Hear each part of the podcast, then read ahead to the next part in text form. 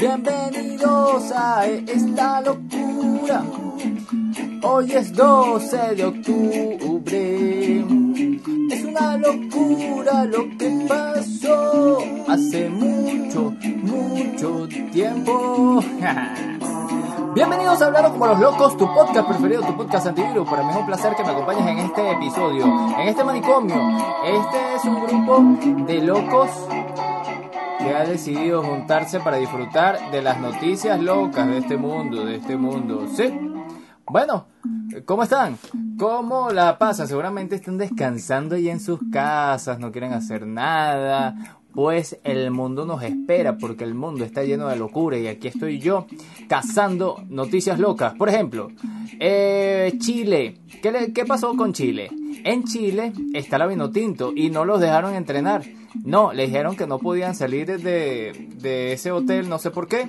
Y bueno, los muchachos se pusieron ahí a practicar dentro del hotel. Eh, ¿Tienen miedo? ¿Será? No sé.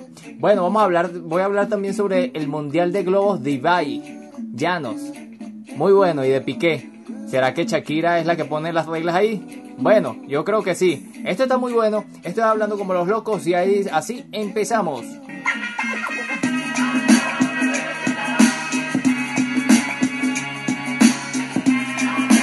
Claro que sí, claro que sí. Yeah, yeah. Claro que sí. Muchas noticias, muchas cosas locas.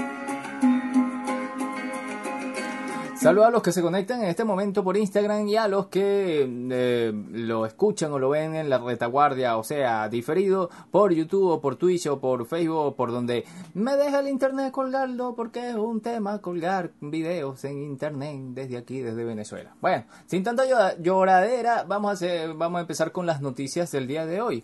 ¿Por qué no hay nada que celebrar el 12 de octubre? Este es un artículo de Vladimir Acosta, historiador, muy importante aquí en Venezuela y me leí, eh, me interesó una, una parte muy interesante acá. Fíjense esto, la resistencia indígena empieza poco después, en la isla española. Antes de volver a España, Colón deja en ella, aparte de su tripulación, hace construir para eso un fuerte y se va. Los españoles empiezan pronto a atropellar a los indígenas y a violarles a sus mujeres hartos de esos atropellos, Caonabó, cacique de la Maguana, hoy tierra de Haití, reúne a su tribu y al frente de ella a comienzo, a comienzo de 1493 asalta el fuerte, lo quema y mata a todos los españoles. Ese sí fue el comienzo de la resistencia indígena, o sea que ese, ese día sí lo tendríamos que celebrar deberíamos de salir del 12 de octubre recordando esa resistencia indígena que cubrió toda esta América. Bueno, bien interesante este artículo de Vladimir Acosta que eh, reseña la iguana.tv. Recordamos que hoy es 12 de octubre, algunos celebran la hispanidad, otros celebramos, por ejemplo, que es mi caso, la resistencia indígena, otros hablan de encuentro de dos mundos. Bueno, fue cuando Colón vino para acá, para América, y dijo, ay, los descubrí como si los indígenas no, nuestros aborígenes no sabían quién eran, ¿no? Ay, me descubrí, ay, me descubriste, estaba aquí en América. Bueno, vamos a seguir.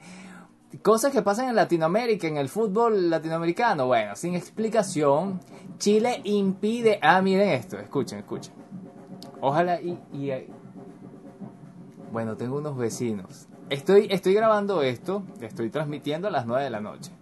Pero es que tengo unos vecinos, yoruba, de la religión santera, que están haciendo toques de tambores, siempre lo hacen los 12 de octubre, y no me iban a dejar hacer a las 8 porque estaban ahí dándole, dándole. Bueno, ahorita empezaron de nuevo. Yo no tengo nada contra ellos. Eh, pero bueno, vamos a ver si, si, si me dejan hacer hablando como los locos. Bueno, ¿qué pasó en Chile? Que impiden a la Vinotito entrenar eh, para para las eliminatorias. Bueno, la tarde de este martes 12 de octubre, la Federación Venezolana de Fútbol informó en Twitter que pasadas las 4 de la tarde, las autoridades chilenas no habían permitido a la selección venezolana de fútbol acudir a un entrenamiento preparado y pautado a las 5 de la tarde en la sede del Club Social y Deportivo Colo Colo, a pesar de haber cumplido con todos los protocolos sanitarios exigidos por el país. Según refirió la Federación Venezolana de Fútbol en un comunicado, los miembros de la delegación de la Vinotinto se aplicaron pruebas anti-COVID al salir de Venezuela y también al arribar al hotel que le fue eh, asignado para la concentración, absteniéndose a los resultados negativos en la totalidad de los casos. Todos salieron negativos. Por aquí, Ginette, saludos que se está incorporando por aquí. Bueno, se indica asimismo que desde tempranas horas los miembros del combinado criollo continúan a la espera de la resolución que les permita acudir al estadio para entrenar, de cara al encuentro que sostendrá con la selección local el jueves y que computa para las eliminatorias del Mundial de Fútbol Qatar 2022. Bueno, luego en la tarde en el Twitter eh, arroba FBF, Federación Venezolana de Fútbol, eh, piso oficial, bueno, ellos colocan aquí a los muchachos entrenando, vamos a ver, entrenando en un, en un espacio, un espacio muy loco de... Eh, muy loco que, que, tuvieron que entrenar ahí, porque bueno, es que no voy a ahondar en eso, pero se pusieron a entrenar dentro del, del hotel en un sitio, bueno, no sé, que, me imagino que servirá para conferencias, este tipo de cosas. Bueno, por ahí están las fotos por Twitter. Vamos a pasar a otra información, pero de la misma temática. Bueno, así es el Mundial de Globos de Ibellanos. Eh, eh, yo entendía que este era un Mundial de globos aerostáticos. Cuando vi la información, el titular, yo dije, bueno, globos aerostáticos. No, no se trata de esto. Eh, es un, ajá, el Mundial de Globos de eBay Llano, ellos son los, que organizaron esto, eh, y Gerard Piquet descubre los enfrentamientos. Bueno, la batalla Bailon World Cup tendrá lugar el 14 de octubre, o sea, faltan dos días y se emitirá en el canal de Twitch de eBay. Bueno, queda nada y menos para que arranque el Mundial de Globos Bailon World Cup el nuevo y sorprendente proyecto impulsado por el streamer Ibai y el jugador del Barcelona, Gerard Piqué. Este particular evento se emitirá en el canal de Twitch del streamer bilbaíno y tendrá lugar el 14 de octubre en Port Aventura, en el que habrá grandes invitados. Hace unos días el streaming el streamer anunció que finalmente habían más selecciones de las esperadas y que en total serían 32 los países que compitan para llevarse la primera Bailon World Cup. Los países participantes son, ay, miren esto. La lista de países que conforman el Bailon World Cup es la siguiente: Estados Unidos, Guinea Ecuatorial, Italia, Argentina, Bolivia, Mongolia, Francia, Cuba, Rusia, Paraguay, China, Bulgaria, Suecia, Senegal, Uruguay, Ucrania, Armenia, Colombia, Chile, Georgia, Brasil, Venezuela, Países Bajos, México, Andorra, Portugal, Algeria, eh, Marruecos, Alemania, Reino Unido, Perú y España. Bueno, esto por supuesto eh, lo, pude ver en el, en el canal de el humorista, el mejor humorista para mí contemporáneo, que se llama, eh, que se llama, que se llama, que se llama Nanutria, nanutria.com y sus amigos voladores. Bueno, él entrevistó al venezolano que va a competir en este primer en esta primera copa de bailon del Bailon World Cup. Bueno, Ibai es un emprendedor, así lo digo. Bueno, vamos a pasar a otra información en este ahora en el tema de las series y de las películas. Bueno, el caso Horton la serie de Netflix que te hará olvidar el juego del calamar. Esta es una recomendación que me hizo mi amiga Ana Perdigón. Saludos para Ana Perdigón, la pueden conseguir por Instagram como Ana Perdigón. Bueno, ella me dijo, Jonathan, mira esto. No, mentira, lo puse en Facebook y yo le dije, oye, ¿la viste? Me dije, sí, es genial, es muy buena. Y yo, bueno, la voy a buscar como sea, la voy a ver y eh, si es mala te persigo para matarte. No, mentira. Este macabro tráiler psicológico danés del creador de The Killing se ha situado en tan solo una semana entre las producciones más vistas de Netflix. Con una puesta en escena tan cruda como la del juego del calamar, la serie surcoreana, que va camino a convertirse en una de las ficciones más vistas en la historia de Netflix, el caso Horton, se presenta como otro inquietante y agobiante tráiler en este caso danés, aunque poco tiene que ver con el primero, salvo que ambos son altamente adictivos, esta nueva apuesta de la plataforma se ha situado merecidamente en el top 10 de la demanda de lo demandado en tan solo una semana. Gracias a la buena acogida del caso Horton, Netflix saldrá por fin eh, por fin la cuenta pendiente que tenía con el Nordic Nord, el éxito género eh, el exitoso género policial repleto de cadáveres, descuartizadores, asesinos en serie y herméticos policías dispuestos a darle caza. La firma y se nota. Soren eh, es un apellido muy extraño. Berstrux es Bertrux, el creador de The Killing en el 2007. Se inventó esta oscura y siniestra manera de narrar thriller policíacos y a la que han seguido otras sonadas producciones del norte de Europa como El Puente, Fortitude o Atrapados. Bueno, este es un artículo del confidencial.com. Vamos a seguir ahora con las actualizaciones, pero este está muy loco. Johnny, la gente está muy loca. Y esto está muy alto también. bueno, seguimos con más de Hablando como los locos. Ciudad de México reemplazará estatua de Cristóbal Colón por la de la joven de Amayat. Amayac. Eh, no sé si se pronuncia así. El representante representa a, las mujeres, pero especialmente a las indígenas y su lucha en la, en la historia de México, dijo la gobernadora Claudia Cherban sobre la obra de arte prehispánica allá a principios de este año en la comunidad de Hidalgo, Amayap. ¿Qué tal? Es una mujer. La jefa de gobierno de Ciudad de México, Claudia eh, Sheinbaum, anunció este martes que su administración retirará la, estatua de Cristóbal Colón del Paseo de la Reforma y colocará en su lugar una réplica de la escultura de la joven de Amargat o Amarjap para homenajear a, los aborígenes del país norteamericano. Me parece genial. Seguimos con más informaciones. Bueno, en, el mismo sentido, el presidente de México se pregunta, ¿Día de la raza? Eh, que él dice que las razas no existen. ¿Por qué decirle Día de las Razas si las razas no existen? El presidente de México, Andrés Manuel López Obrador, compartió en su cuenta de Twitter un mensaje en donde asegura que solo hay culturas, no razas. Eh, este está demostrado científicamente que las razas no existen, hay culturas escribió entre este 12 de octubre el mandatario mexicano, quien aprovechó de conmemorar el llamado Día de la Raza o de la Hispanidad para compartir su postura al respecto. En el tuit, López Obrador aseveró que coincide con la investigadora Beatriz Gutiérrez Müller en el dicho de que sin razas el racismo es inconcebible.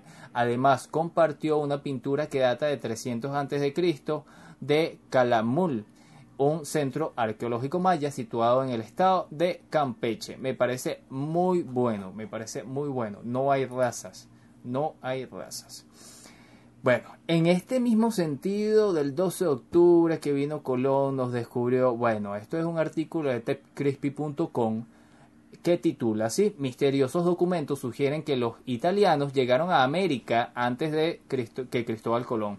Hasta ahora, la versión oficial de nuestra historia relata que Cristóbal Colón y sus marineros fueron los primeros en llegar a América, pero un misterioso documento relevante, eh, revelado recientemente, sugiere que los italianos se le adelantaron. El autor, un fraile milanés llamado Galvenius Flamma, intenta detallar la historia de los continentes desde su creación hasta el siglo XVI, momento en el cual escribió su obra, que data alrededor de 1345, y a pesar de que esta fecha es muy anterior a la llegada de los españoles a América, el documento contiene lo que parece ser referencia a la costa atlántica de América del Norte. ¿Significa esto que las sospechas de los historiadores eran ciertas? Bueno, aquí el artículo bastante completo sobre este en específico. Vamos a, bueno, otra noticia, última hora para nosotros, los venezolanos. Falleció eh, Raúl Isadías Baduel por complicaciones de COVID-19. Este martes se conoció sobre el fallecimiento de Raúl Isaías Baduel de un paro cardíaco producto del COVID-19. La noticia fue confirmada por el fiscal general Tarek William Saad, el titular del Ministerio Público, manifestó que el exministro de Defensa había recibido la primera dosis de la vacuna anti-COVID. Baduel, recordamos, estaba imputado por presuntas comisiones de delito de traición a la patria e instigación a la rebelión. Fue parte también del gobierno de eh, Hugo Chávez en su, en su momento. Por aquí se conecta también la vida que queremos. Tú, 33, siempre está por aquí, siempre atenta a las nuevas informaciones de Hablando como los locos. Bueno, eh, también tenemos buena noticia y aquí hay un amigo que quiere eh, mandarle un mensaje. Johnny. No, no, ese no es, ese, ese no es, por favor, sí, ya sabemos que la gente está loca, pero también El coronavirus está racho, matando vidas, matando muertes. Cuídate. Cuídate que el coronavirus anda loco por ahí. Buenas noticias. Científicos hallaron un anticuerpo eficaz contra todas las variantes de COVID. Científicos del Hospital de Universitarios de Lausana y de la Escuela Politécnica Federal de esa ciudad, Suiza, anunciaron este martes el descubrimiento de un anticuerpo monoclonal capaz de neutralizar todas las variantes del COVID-19, incluida la Delta. El hallazgo científico se ha logrado aislando linfocitos de pacientes con COVID-19 esto según la información publicada en la revista especializada Cell Report. Eh, asimismo, descubrieron el anticuerpo como uno de los más potentes hasta ahora identificados contra el coronavirus SARS-CoV-2. Según explicó, el anticuerpo bloquea las proteínas de pico que dan al virus su característica forma de corona y con ello impide que afecte células pulmonares, lo que detiene el proceso de réplica vírico y permite al sistema inmunológico del paciente eliminar el coronavirus del cuerpo. Buenas noticias, me encanta esta información. Con más informaciones por aquí, el caso del asesinato de Gaby Petito, informes forenses revelan cuál fue la causa de la muerte. Eh, autoridades de Estados Unidos informaron este martes que la bloguera Gaby Petito, quien desapareció durante un viaje por el país que hacía junto a su novio, murió por estrangulamiento. El cuerpo de la joven de 22 años fue encontrado en septiembre en el Parque Nacional que la pareja había visitado en el estado de Wyoming, luego de que su caso de desaparición capturó la atención eh, nacional y mundial también. Según el forense del condado Teton Brent Blue, el cadáver fue encontrado en el campamento con signos de estrangulamiento. Había estado en la maleza, en la maleza durante tres o cuatro semanas. Imagínate esto. Qué locura. Este es un artículo de la BBC Mundo. Seguimos con más informaciones. Lo nuevo de Twitter. Eh, les digo, hoy, hoy nos vamos a reunir en Twitter. Eh, todos los de los, los amigos de la tribu nómada. Somos un grupo de podcaster que vamos por ahí haciendo locuras. Eh, hoy estaremos por Twitter, pendiente por Twitter. Mi Twitter eh, o el Twitter de Hablando como los Locos, arroba HCLL Podcast. Eh, bueno, leo por aquí. Lo nuevo de Twitter pone a prueba la opción de eliminar seguidores sin tener que bloquearlos. Twitter comenzó a probar una nueva función de momento en una versión para navegadores que permite a los usuarios eliminar una una por una cuentas de su lista de seguidores. Este es el proceso para que para el que hasta ahora era necesario bloquear a las cuentas. Bueno, la nueva función de pruebas de Twitter tiene como objetivo hacer más sencillo que los usuarios se haga conservador de su propia lista de seguidores, como informó Twitter a través de su cuenta oficial de soporte. Bueno, eh, y por otra parte, en el mismo sentido, aquí otro artículo de Russia Today que titula Usuarios se burlan de la inutilidad de la función de Twitter que permite eliminar seguidores. Bueno, la función lanzada por la plataforma forma parte de su esfuerzo para reducir el acoso de la plataforma, en la plataforma. Twitter ha sido objeto de críticas y burlas después de que implementara este martes la, una función que permite a todos los usuarios de la red social eliminar a seguidores sin tener que bloquearlo. Si bien algunos internautas elogiaron la función como una opción adicional para gestionar su lista de seguidores, muchos ridiculizaron la idea por ser redundante. Y se preguntaron por qué una persona optaría por eliminar a uno de sus seguidores cuando es posible simplemente bloquearlo. Bueno, Eh, es interesante cómo se mueven las cosas. Pues una cosa son las plataformas y otras cosas son las personas que lo utilizan y todo el submundo que se maneja por ahí. Seguimos con más información. Eh, en, en este mismo hilo de las redes sociales y las plataformas. Sepa cómo cambiar su voz en audio de WhatsApp. WhatsApp se ha convertido en una app de uso diario por los millones de personas, por lo que no es de sorprender que cada día se tengan más herramientas para mm, esta popular aplicación. Una de las funciones más usadas en la app son las notas de voz, ya que facilitan la comunicación que permiten entre mm, personas no perder tiempo escribiendo largos mensajes. Bueno, aunque desde hace un par de meses los audios de voz de WhatsApp se, pueden acelerar o ralentizar, provocando graciosos efectos en la, en la voz. También existen aplicaciones que te permiten cambiar eh, cómo suenan tus clips en los audios. Entre estas apps más populares para cambiar tu voz eh, está Modificador de Voz, disponible para Android y Shagger Plus para iOS, las cuales te permiten compartir directamente en WhatsApp tus audios modificados. Oye, está bien chévere esto, lo voy a buscar. Eh, seguimos con más. Bueno, esto está muy loco, me pareció bastante interesante este artículo. Johnny, la gente está muy loca. Yo no sé por qué hicieron esto en Estados Unidos, pero suerte. Conozca la rara historia del billete de 2 dólares. Sin duda, el dólar es la moneda más famosa a nivel mundial. Durante este año se ha visto el impacto que el dólar puede tener en los países que están en pleno desarrollo, como Perú, donde cotiza el dólar que ha alcanzado los precios históricamente debido a los estragos de la pandemia y la inestabilidad política del país. Respecto a la fama del dólar, hay un monto que no pasa desapercibido por todo aquel que lo posee. Se trata del billete de 2 dólares que es bastante difícil de encontrar. Este, de encontrar. este billete alcanzó gran popularidad en el mundo, pues crecieron rumores y dichos sobre él. Y es que, según varias personas, la suerte llegó a sus vidas cuando tenían un billete de 2 dólares en su poder. En su poder. Tan fuerte han sido los rumores que se hicieron documentales sobre él. Uno de ellos es The Two Dollar Bill documental o en español documental del billete de 2 dólares, creada por el estadounidense John Bernardo. Eh, conozcamos un poco más sobre la historia del billete. Su primera impresión fue en 1862 y dentro tenía la imagen de Alexander Hamilton, quien fue el primer secretario del Tesoro de Estados Unidos. Luego, en 1869, el billete pasó por una renovación de diseño y Hamilton quedaría atrás, tomando su lugar el expresidente Thomas Jefferson cuya imagen se mantiene hasta el día de hoy. Sin embargo, la emisión de este billete ha sufrido paralizaciones a lo largo de la historia, pues hubo una época en que se imprimieron demasiados billetes de 1 y 2 dólares y eh, el más usado fue el de 1 dólar, dejando de lado al, al de 2 dólares, el predecesor.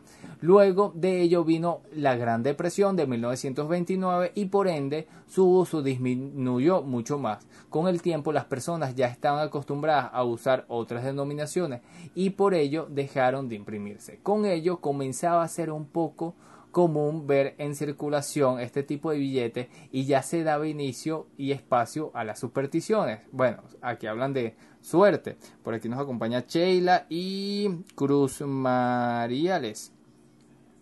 Suerte, estamos hablando del billete de 2 dólares.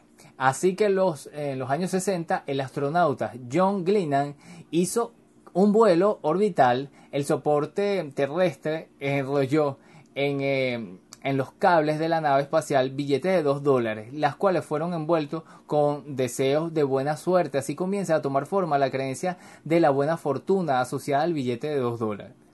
Qué loco esto, está muy loco. En 1976 se volvieron a imprimir como parte de las celebraciones de la independencia de Estados Unidos, cumplía dos siglos. Así, eso sí, se tomó en cuenta la cantidad de imprimir que sea mínima a, su bajo uso.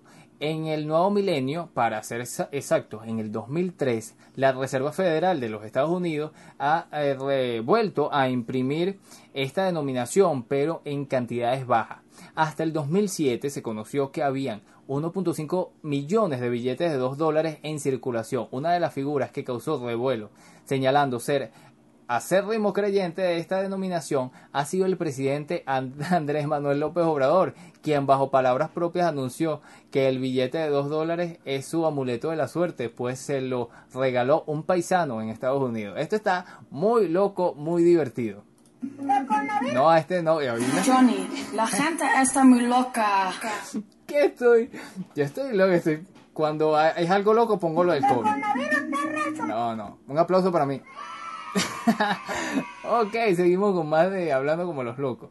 Mira, esto sí es orgullo para, para nosotros los, venezolanos. Venezolano Leonardo Aranguibel es el nuevo vicepresidente de producción de Disney Company.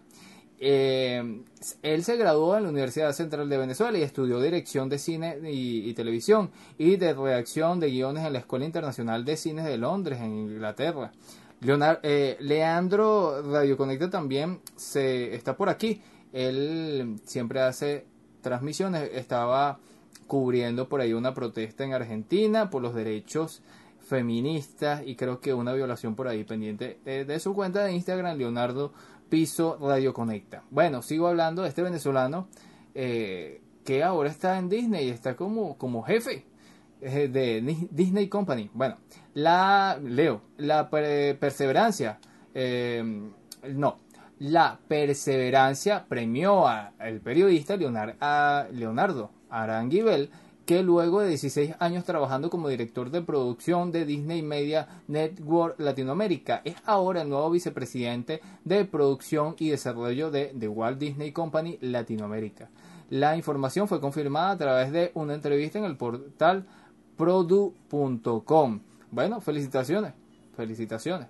Eh, deberían de hacer una película sobre Venezuela, El Salto Ángel. Ah, pero eh, sí, sí, van a decir, ay, Up es la película de Venezuela, que no, una película de Venezuela, porque ya está el de México y la de Colombia, tiene que hacer una película de Disney de Venezuela. Ok, porque en Venezuela también pasan cosas buenas. Y en otros países también pasan cosas chimbas. Por ejemplo, esto. Miren esta noticia. Intento de hackeo. Banco con más usuarios en Ecuador reporta problemas cibernéticos. ¿Qué tal? Eh, saludos por aquí, Alejandro. Banco de Pichincha, mayor en su tipo de en Ecuador, informó este lunes sobre problemas cibernéticos y miles de usuarios se han visto imposibilitados de acceder a su cuenta. Los usuarios comenzaron a quejarse a través de las redes sociales por fallos del sistema bancario que se extienden ya por aproximadamente 72 horas. Por su parte, las diferentes plataformas en las que está, está, presente, la mayor unidad bancaria de Ecuador ofreció disculpas a los usuarios al identificar un incidente de ciberseguridad que ha que ha inhabilitado parcialmente su servicio. Bueno, no es nada más el Banco de Venezuela ni los otros bancos, eh, los bancos en el mundo tienen problemas y eh, Facebook tiene problemas. WhatsApp tuvo problemas, Instagram tuvo problemas. O sea, todos podemos tener problemas. Aquí en Venezuela hay cosas chéveres. Ajá, seguimos. Se mató. Este es el titular que pone aquí en iguana.tv. Se mató no le abrió el paracaídas a un soldado que se salvó de milagros en Colombia. En Tolemaida, base militar ubicado entre el municipio Melgar y en Tolima y Nilo, en Cundinamarca, ocurrió un hecho insólito que, de no estar consignado en videos, parecería increíble. Y es que un soldado cayó de un helicóptero a una distancia considerable, sin embargo, sobrevivió. Johnny, la gente está muy loca. ¿Nosotros tenemos alas para estar volando? No. Sin embargo, hay gente que se lanza en paracaídas. Oye, qué bueno que se salvó este pan. Luis Alfonso Garcés Vila estaba en medio de una operación en salto militar de línea eh, estática en el Centro Nacional de Entrenamiento del Ejército Nacional el pasado sábado 9 de octubre cuando ocurrió el tenebroso accidente. Un equipo de tierra que acompañaba la maniobra de Garcés grabó el momento de la caída. Bueno, esto es un artículo del tiempo.com. Vamos a seguir con más informaciones con los tambores aquí de mis vecinos que estamos celebrando el Día de la Resistencia Indígena. Vamos pues. Bueno, ¿Ustedes se imaginan a la reina Isabel de Inglaterra bailando tambores? Bueno, esta Bueno, no tanto. Ahora lo va a hacer no con dos pies, sino con tres pies, porque la reina Isabel usa un bastón por, primera vez en un acto público. La reina Isabel II fue vista caminando el martes con un bastón usando ese accesorio por primera vez en su compromiso público desde el 2004, cuando se, se sometió a una cirugía de rodilla. La reina de 95 años, vestida con un conjunto azul y abrigo y sombrero del mismo color, asistió a una celebración en Abadía de Westminster. Westminster, con motivo del centenario del Royal British Legion, una organización en apoyo a los soldados y vetera- veteranos del ejército británico. Bueno, primera vez oye, pero es que esta señora es fuerte y lo demás es cuento. Vamos a seguir con más informaciones.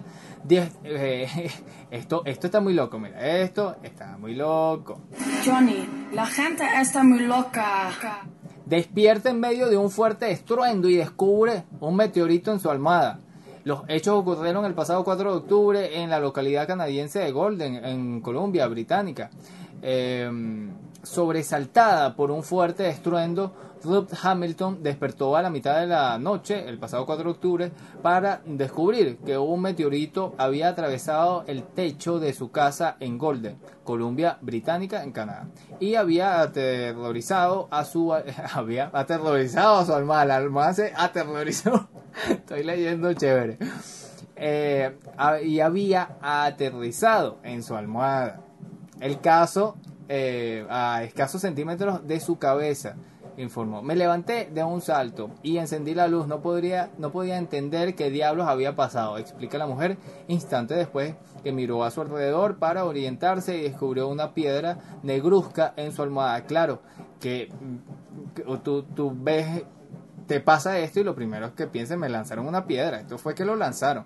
No, fue un meteorito. ¿O fue que lo lanzaron? No sé. Que los investigadores investiguen la investigación. Seguimos con más información en Hablando como los locos.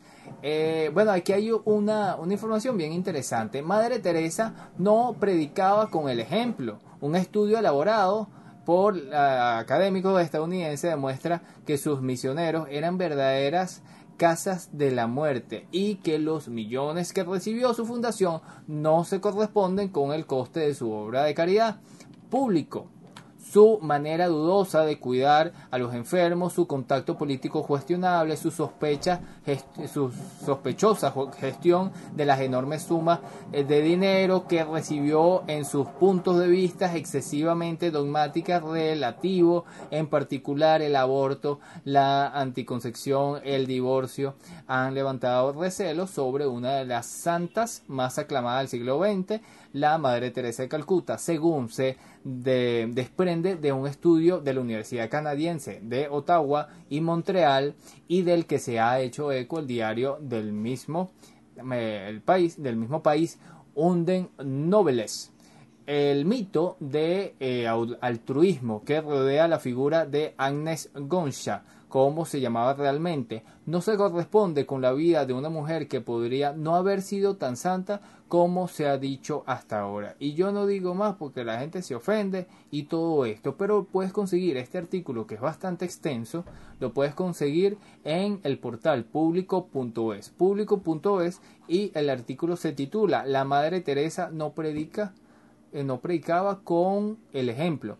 Y está, esto es un estudio que hicieron estas universidades, la Universidad de Montreal y, eh, y Ottawa. Seguimos con más información por acá. Desmiente- desmienten la muerte. Sí, esto esta información la leí en un portal y decía, eh, familiares confirman la muerte cerebral del cantante mexicano Vicente Fernández. Y en Russia Today dicen aquí, desmienten la muerte cerebral del cantante mexicano Vicente Fernández. Anteriormente la revista TV Notas, que citaba como fuente un amigo de la familia del cantante, informó que Fernández había sufrido muerte cerebral el pasado 5 de octubre. Un hijo del cantante mexicano Vicente Fernández ha desmentido la noticia de la muerte cerebral de su padre difundida por la revista TV Notas. Mosca con eso, porque bueno, anda matando a todo el mundo. Pero si él está eh, con, eh, con una enfermedad bastante complicada. Vamos a ver si eh, tengo el nombre aquí de la enfermedad. Eh, ok, no lo tengo. Pero bueno, eso. Ayer una noticia por aquí que, estaba que compartí con ustedes es sobre Superman. En un cómics, el nuevo Superman, un nuevo Superman eh, que es bisexual y no ahondé mucho en el tema. Hoy sí voy a leer este artículo que aclara mucho más sobre, sobre esto. Es hijo de Superman y Luis. Es bisexual y enemigo declarado del cambio climático. El universo de DC Comics ha ido generando una gran cantidad de novedades, películas y nuevos cómics desde que se superó el confinamiento mundial, que llegó a provocar la pandemia originada por el coronavirus. Hoy, martes, día 12 de octubre, DC ha anunciado una noticia más que sorprendente. El hijo de Superman y Luis, John Kent, será el protagonista de una nueva serie titulada Superman, So- Son of Kal Hell. El- él está eh, en esta nueva historia. John Kent tomará el relevo de su padre y se convertirá en el nuevo Superman, pero con algo de diferencia al respecto. Eh, en esta aventura, Kane es gay y se enamorará perdidamente de un amigo muy suyo, Jay Nakamura, tal y como se ha asegurado la BBC. La editorial del cómic la ha querido realizar este anuncio en el día que se celebra en Estados Unidos la concienciación del LGBTI. Tal y como se asegura la, que asegura la propia editorial, el nuevo Superman es un enemigo declarado del cambio climático, por lo que ofrece su vida a combatir incendios forestales e incluso llegar a protestar contra la deportación de los refugiados. Bueno, aquí está, el que le guste que le guste y el que no, que no lo lea. Por aquí Monchi se, se une a la transmisión de Hablando como los locos. Bueno, seguimos con más. Una empresa de servicios públicos en México utiliza sobres. Ah, porque venimos con... Tengo que poner aquí una sección exclusiva para el juego del calamar. Porque hay cosas muy locas sobre el juego del calamar. Eh, La, el cala- la calamar, calamar, calamar manía. La calamar manía. Johnny, la gente está muy loca. Se volvieron locos con esta serie. Una empresa de servicios públicos en México utiliza sobres del juego del calamar para cobrar a sus deudores. Habitantes de la ciudad de Mexicali recibieron las particulares notificaciones en un sobre con un círculo, un triángulo y un cuadrado. ¡Qué loco! Autoridades de la Comisión Estatal del Servicio Público de Mexicali en México eh, decidieron notificar la falta de pago a los deudores con, eh, del servicio de agua y de luz enviando sobre con el signo de la popular eh, drama surcoreana eh, de Netflix, el juego del calamar. Los habitantes de la ciudad de Mexicali que recibieron la las particulares, particulares notificación con un círculo, un triángulo, es que me da mucha risa esto, la gente está perdiendo la cabeza, ¿vale? Son locos. Eh, compartieron las imágenes de los sobres en las redes sociales. Al revisar la correspondencia que había llegado a sus hogares, notaron que se trataba de un aviso de la Comisión Estatal. ¡Qué locura! Bueno, seguimos con más informaciones. Filas de 6 horas, en este mismo sentido, porque este es todo un bloque dedicado al juego del calamar y sus locuras. Filas de 6 horas. Las ventas de un puesto de galletas se dispara tras el éxito de la serie El juego del calamar. Para la grabación del programa se contrató a expertos en Dalgona, los propietarios de un humilde negocio que elabora este dulce tradicional en Seúl. Es una galleta llamado así Dalgona, no Nalgona, Dalgona. Eh, saludos a los que se conectan. Como si hubiese ganado un gran premio de lotería, el dueño de un puesto de galletas Dalgona en Corea del Sur ha visto cómo se disparan las ventas en ese dulce tradicional que aparece en la exitosa eh, serie el, el Juego del Calamar. Esto es un artículo de la FP. La popular serie narra la historia de 456 personas que... Ajá, todo esto. De la misma manera que la golosina eh, acudió al rescate de los surcoreanos cuando surgió en, las eh, en las décadas de los 60. Mire qué interesante esto. Eh, ah, no, pero déjeme... Voy a... Voy a leer esto que está aquí. Para fabricar este dulce, dulce durante la grabación, los productores contrataron a los expertos en Dalgona, Lin su, y su esposa Jung Jun Song. Dueño de un humilde puesto callejero en Seúl, ahora gracias al éxito de la serie, eh, el negocio se ha convertido en uno de los sitios más populares de la capital surcoreana, en tal grado que algunos clientes esperan hasta 6 horas por la galleta que cuesta aproximadamente un dólar setenta. De la misma manera que la golosina acudió al rescate de los surcoreanos cuando surgió en los años 60, en la que se vivía en pobreza de la posguerra y los postres como el helado y el chocolate eran sumamente caros, así como lo hizo con el negocio de esta pareja. Los emprendedores comenzaron a vender dalgonas después de que se vieran obligados a cerrar una sastrería que tuvieron durante 20 años debido a la crisis financiera asiática de 1997. Muy loco este tema. Bueno, vamos a pasar con la eh, con un artículo de mi amiga Aglaya Berluti en el, portal web hipertextual.com y esto dice así, cuatro películas de terror que puedes ver ahora mismo en streaming. Octubre es el mes, el mes ideal para disfrutar, disfrutar de maratones de terror, mucho más si se encuentra al alcance de un clip. Desde clásicos hasta éxitos recientemente, las grandes plataformas muestran durante el mes lo mejor del género en su catálogo.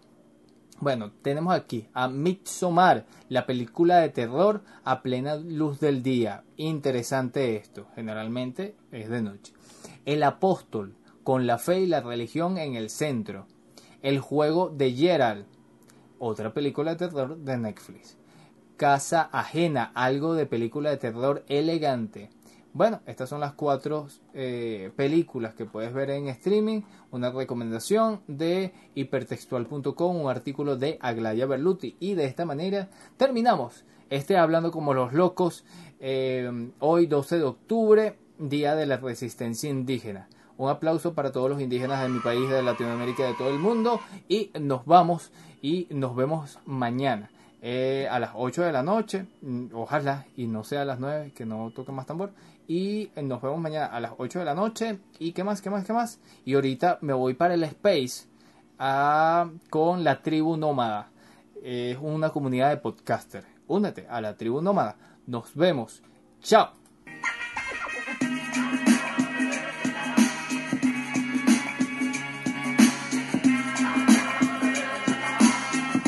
Chao, nos vemos. Nos puedes ver por YouTube o me puedes ver por YouTube, hablando como los locos, hablando como los locos. Nos vemos YouTube. Chao.